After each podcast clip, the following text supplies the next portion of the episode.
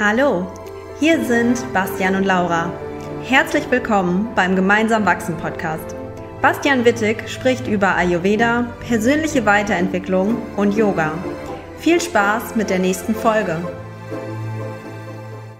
Heute geht es um eines der wohl bekanntesten und am meisten diskutiertesten Themen im Ayurveda, und zwar um die Doshas, Vata, Pitta und Kapha.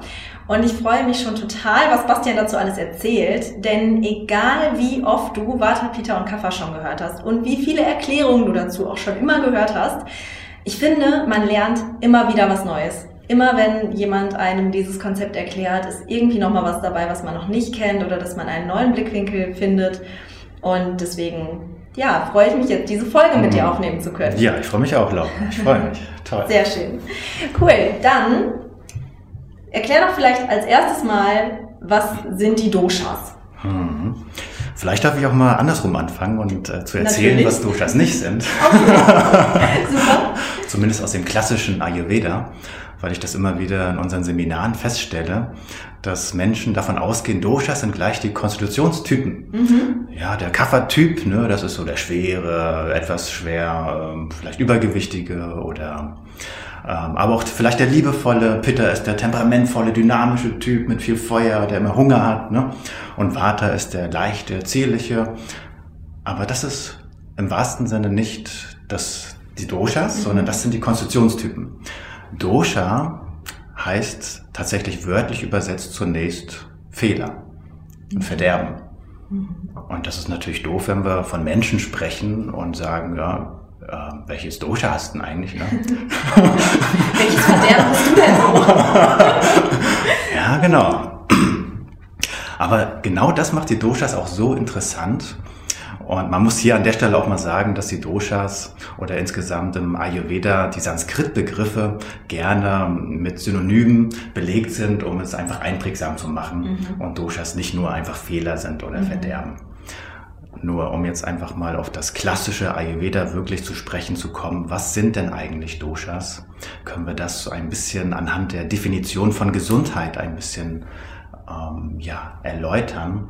Und da werden verschiedene Faktoren beschrieben, die für Gesundheit verantwortlich sind. Und das ist zum einen Dosha als ein biodynamisches Prinzip. Das sind weiterhin die Datus, die Körpergewebe, die Shrotas, die Körperkanäle, Agni, das Verdauungsfeuer und Indriyas, die Sinne Manas, der Geist und Atma, die Seele. Und wenn man jetzt mal hört, äh, oder das mal mit einer Folge vergleicht, wo Vata, Peter und Kaffee erklärt wurden, dann wette ich, dass ihr spätestens jetzt schon was Neues gelernt habt. das hoffe ich. Und diese, diese verschiedenen Faktoren sind also verantwortlich für Gesundheit.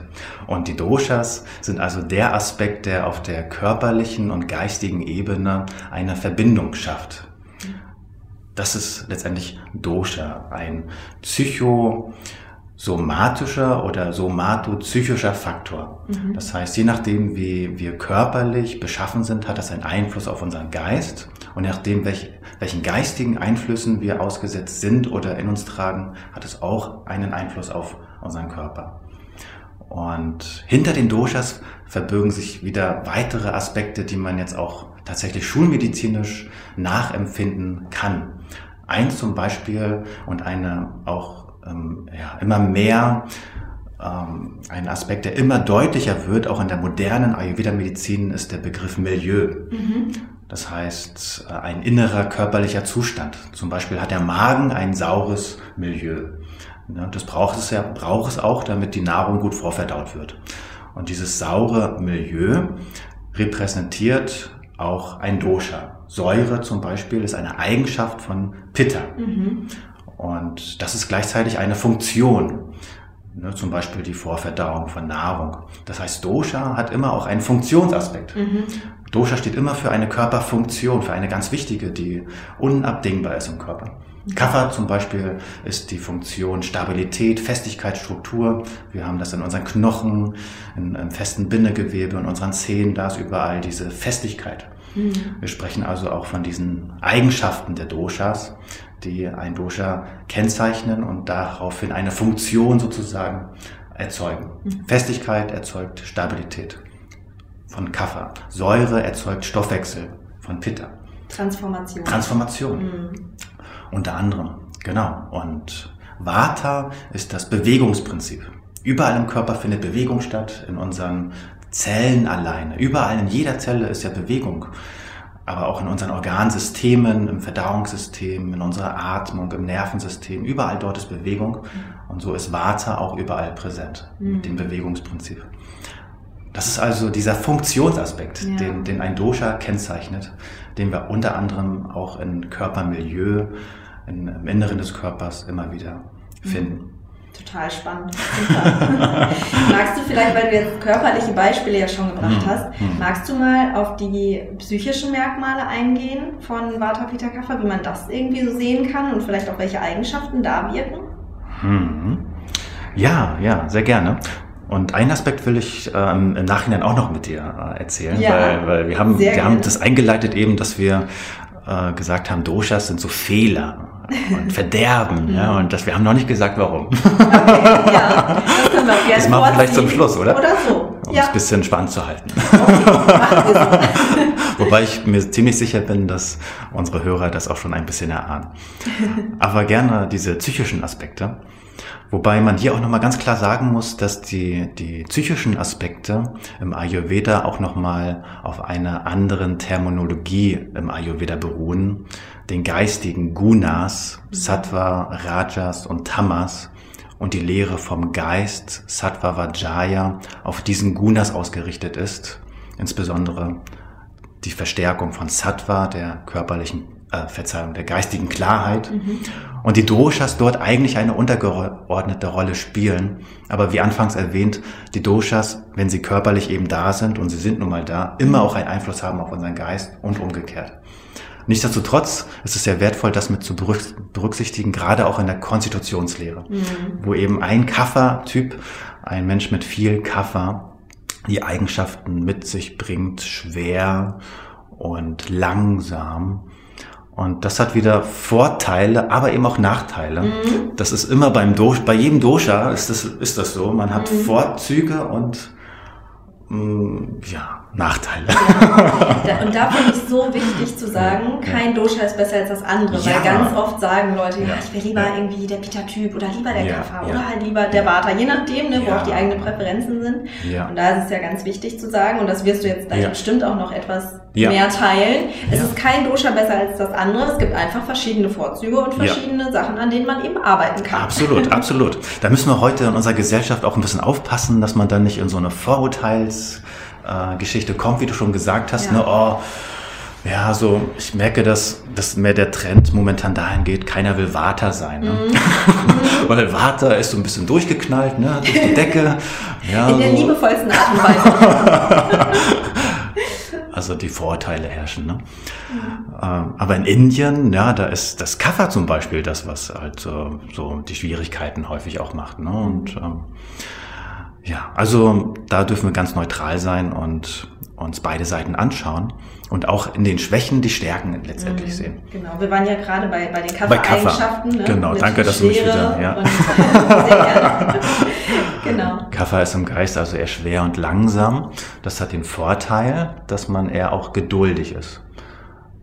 Ja, im Gegensatz zu einem Pitta- und Vata-Typ, der vielleicht in gewissen Situationen das kaum abwarten kann oder gleich reagieren muss und ihn das innerlich sogar anspannt, ist der Kapha-Typ mit den Eigenschaften schwer und langsam dort auch viel toleranter und kann schwierige Situationen auch viel besser tolerieren, ertragen, hat diese Geduld und auch diese Bedingungslosigkeit, mhm.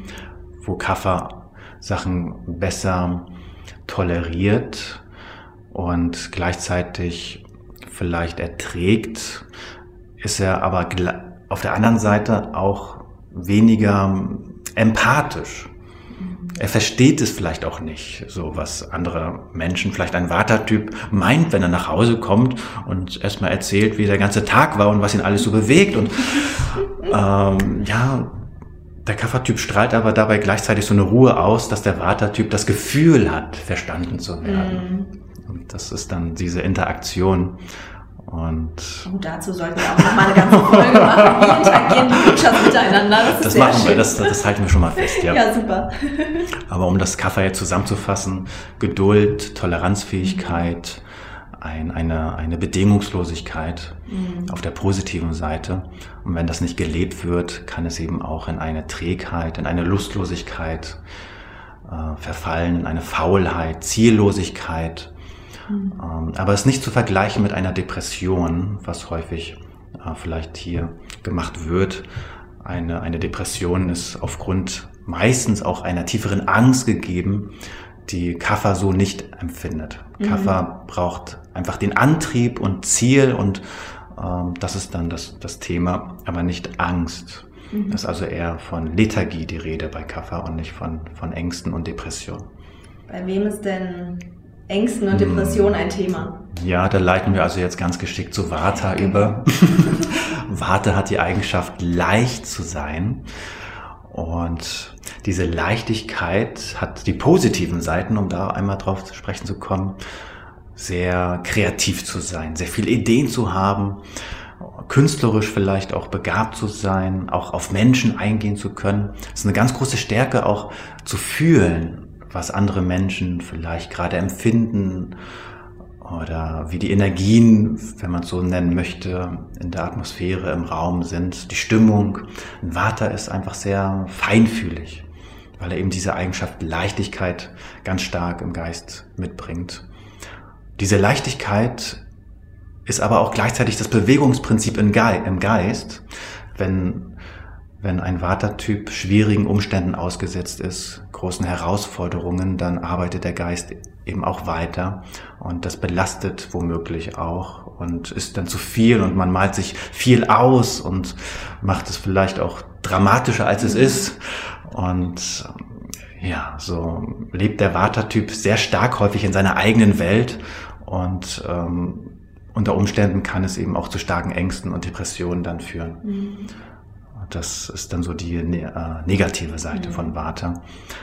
An der Stelle möchte ich aber auch ganz klar sagen, dass das nicht negativ ist, sondern etwas Unterdrücktes. Wenn Vata sich kreativ entfaltet und auf Menschen zugehen kann, das harmonische Beziehungen in seinem Leben pflegt, dann können Ängste und Depressionen eigentlich nicht, nicht auftreten. Also Kommunikation spielt einfach eine ganz ja. große Rolle, dass ja. da eine positive ja. Kommunikation stattfindet. Vielleicht auch die Verbindung zu anderen Menschen gepflegt wird, einfach intensiv. Ne? Oh, das ist so oh, genau. typisch Vata. Genau, mhm. genau.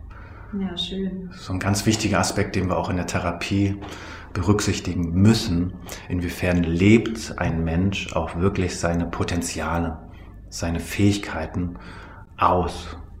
Nur wenn es zu einer Unterdrückung kommt, sammelt sich das Dosha auch im Körper an und erzeugt daraufhin Krankheiten. Mhm. Wenn es also im Vorhinein gelebt wird oder wir das in einer Therapie auch weiter fördern, dann haben wir eben diesen Aspekt, dass es entfaltet wird und positiv sozusagen nur positiv sein kann. Ja. Ist aber ein Prozess, ganz klar. Aber das ist so ein ganz, ganz schöner Ansatz von Ayurveda auch einfach, mhm. ne? dass man halt, wenn man so seine Potenziale lebt, dass man dann auch einfach in der Balance ist. Ja, ja. Also absolut, das ist so eine absolut. Essenz von Ayurveda für ja. mich und das finde ich ist so kraftvoll und schön. Wow, mhm. absolut. Ja, ja, sehr schön. Das hast du sehr schön gesagt. Ach, Uns fehlt noch ein Das Pitta-Dosha. Genau.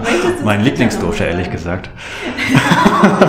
Aber es ist immer noch kein Dosha besser Aber als es wechselt immer. Es wechselt immer. Ja. Mal ist Vata mein Lieblingsdosha, mal Kaffer. Jetzt gerade, äh, wo wir das hier heute aufnehmen, wir haben es 10 vor 12, sind wir in der Pitta-Phase. Oh ja, ich merke es auch schon. ja, und äh, Pitta hat die Eigenschaften heiß zu sein. Und das ist so eine wichtige Eigenschaft, die wir im Geist auch wiederfinden. Vielleicht können wir auch nochmal eine extra Folge machen zu den Eigenschaften der einzelnen oh, Doshas ja. und wie oh, es ja. sich äußert, sowohl in der Gesundheit, aber eben auch in der Krankheit. Ich greife wie immer bestimmte Eigenschaften nur auf und heute bei Pitta also die heiße Eigenschaft und das ist das Temperamentvolle, na klar. Etwas bewegen zu wollen, so wie das Feuerelement immer etwas verändert. Sobald man Holz reinlegt, wird es zu Licht und Wärme und bewegt sozusagen etwas, verändert etwas, möchte Pitta was bewegen, verändern und das ist natürlich was sehr Kraftvolles. Und so hat Pitta viel, meistens viel Bewegungsdrang, möchte im Beruf und in der Freizeit irgendwie was Sinnvolles erleben, Sinn zu erleben, ist für Peter sehr wichtig, wenn Peter spürt, da ist kein Sinn dahinter. dann, dann äh, entwickeln die womöglich Gewohnheiten, die Lüste oder, oder Gelüste sozusagen beinhalten, als Kompensationsverhalten. Ne? Mhm. Weil sie eine innere Unzufriedenheit spüren, die sie quasi mit ihrem Pitter ausgleichen. Also das ist auch die Eigenschaft heiß. Etwas machen, irgendwas zu machen. Mhm. Ja. Pitter macht sogar etwas, wenn sie gar nichts machen. sogar beim Einschlafen. Ja? Beim Einschlafen überlegen sie häufig noch, wie können sie was verändern. Ja, ja, das ist dann sozusagen eine, eine Anfälligkeit. Mhm. Ja, daher ist es für Peter so wichtig zu schauen, was sind die Ziele, wie kann man sie wirklich sinnvoll in eine Strategie für sich integrieren und wann ist auch mal Zeit zum Loslassen mhm. und zum Entspannen und die Dinge auch mal sein lassen. Gerade auch wenn man etwas nicht verändern kann. Mhm. Vielleicht ähm, möchten, möchte man einen Menschen verändern oder hängt irgendwie an bestimmten Aspekten fest, die man nicht verändern kann das ist dann eine Gefahr und eine, eine, ein negativer Aspekt, wenn man so möchte, von Pitta, äh, unzufrieden zu sein, Unzufriedenheit, etwas nicht verändern zu können. Ja. Mhm. Ungeduld geht damit dann auch einher ja. und Anspannung, Aggression diese Aspekte. Ja. ja. Man hört ja so ein bisschen raus, Pitter sind so die, die teils auch so etwas zum Perfektionismus hintendieren. Ja, genau. Und das ist natürlich in unserer heutigen Zeit, wo wir uns, mhm. wenn wir auf, auf das Körperliche mal schauen, durch Magazine, durch oh, ja. Instagram so oh, viel vergleichen und da immer perfekter werden wollen und genauso auch oh, ne, die perfekte Karriere anstreben und da ist halt dieser Ausgleich das. einfach unglaublich wichtig. Ne? Oh ja, Peter ist sehr zielstrebig, wie du mhm. sagst und kann zu Perfektionismus tendieren. Ich selbst kenne das auch, wie du weißt. das ist ein, ein, Ansporn, dem man sich bewusst sein darf, aber auch immer wieder ja, loslassen zu können und die milde Seite in sich zu entdecken, die Pitter durchaus auch hat. Mhm. Eine Eigenschaft von Pitter ist auch, flüssig zu sein wie eine Flüssigkeit. Mhm. Beweglich wie eine Flüssigkeit zu sein, geschmeidig zu sein sozusagen, hat Pitta auch. Diese einfühlsame Seite kennt Pitta auch, definitiv. Ja, mhm. Mhm. ja und so gibt es eben zu allen zwei Seiten. Ich glaube, ein ganz wichtiger Punkt, den du gerade gesagt hast, ist halt dieses, man muss sich Sachen bewusst sein. Mhm. Und ich weiß, das Wort Achtsamkeit ist so ausgelutscht inzwischen schon, aber es ist doch so wichtig oh, und ja. so wahr und so relevant ja. und ein unglaublich großer Teil von Ayurveda. Oh, ja. Oh, ich glaube, das lehrt uns diese Wissenschaft einfach. Absolut. Ja, so schön. Und du hast das eben auch schon angesprochen, man kann Achtsamkeit haben, man kann sie aber auch nicht haben. Mhm. Und ich glaube, jeder von uns kennt das in sich selbst und kann es in anderen Menschen irgendwie auch wahrnehmen. Und daher erwähnt Ayurveda auch, dass es nicht nur bei den Doshas bleibt, von dieser von diesen Eigenschaften her, sondern mit welcher Qualität werden diese Eigenschaften gelebt, geistig. Und das ist dann also die Lehre vom Geist Sattva Vajaya und da kommen dann weitere wichtige Kriterien dazu. Wie schon gesagt, Sattva, die positive Ausrichtung ist da ein, ein Aspekt worüber wir auf jeden Fall auch nochmal detailliert sprechen werden. Oh Schön. ja, die Geisteslehre und die psychische Therapie im Ayurveda, das ist eine ganz große Vorliebe von mir. Da möchte ich auf jeden Fall noch sehr, sehr viel erzählen. Ja, schön. Das machen wir auf jeden Fall. Ja. Ganz toll. Hast du noch einen Punkt oder zwei Punkte oder auch von mir aus gerne drei hm. Punkte, die du am Ende nochmal sagen möchtest? Ja, auf jeden Fall. Und eins dürfen wir nicht vergessen, dass wir noch äh, sagen wollten, was die Doshas Fehler. im Sinne von Fehler und Übel ja, sind. Ne? Dann nehmen wir das doch jetzt. Ja, aber wir müssen noch einen positiven Abschluss schaffen. Das okay. auf jeden Fall. ja, ich glaube, es ist schon deutlich geworden, dass die Doshas grundsätzlich neutrale Prinzipien sind, weil sie Eigenschaften mit sich bringen wie Kaffer, schwer und stabil, aber diese Schwere und Stabilität sich positiv und negativ zeigen kann. Und ja, damit habe ich die Antwort schon gegeben. Mhm. Und die Inder haben eben so die Tendenz, etwas in ihren Sanskrit-Begriffen manchmal sehr drastisch auszudrücken. ja. Mhm. Zum Beispiel Dosha Verderben. Oder mhm. Kapha heißt in der Übersetzung Schleim. Mhm. Pitta Galle. Vata Wind. Das sind sehr eindrucksvolle ähm, Begriffe. Mhm. Und gerade Dosha mit der rein, reinen Übersetzung übel verderben. Deswegen, weil wenn ein Dosha wirklich im Körper sich ansammelt, dann erzeugt es Krankheit. Mhm. Gleichzeitig ist Dosha aber auch eine Funktion im Körper, die essentiell, also lebenswichtig ist und somit auch, na klar, sehr positiv. Mhm. Aber im Sinne der Gesunderhaltung müssen wir die Doshas auf jeden Fall zügeln, aber gleichzeitig geistig ausleben, wie wir schon festgestellt ja. haben. Okay, das heißt, das geistige Ausleben ist auf jeden Fall ein Tipp für die Hörer an der Stelle. Das heißt, äh, wenn man sich jetzt vielleicht an der einen oder anderen Stelle geistig schon ja. wiedergefunden hat, dass man dann ja. eben auch die Kreativität fördert oder den ja, genau. Austausch fördert, genau. Die Vision fördert, bei Peter beispielsweise, ne, oder die Zielsetzung zum Beispiel.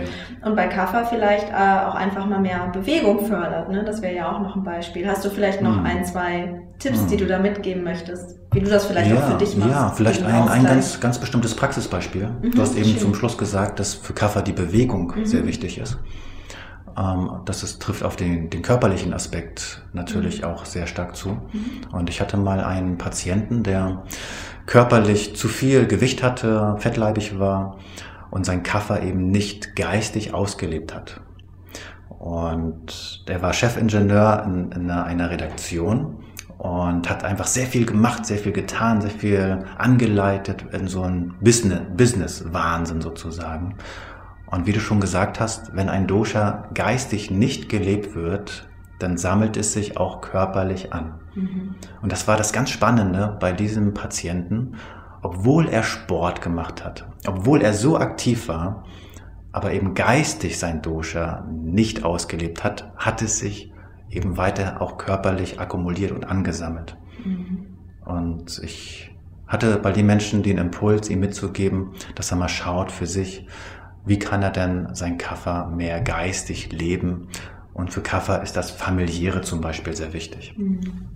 Dort Stabilität und Ruhe reinzugeben.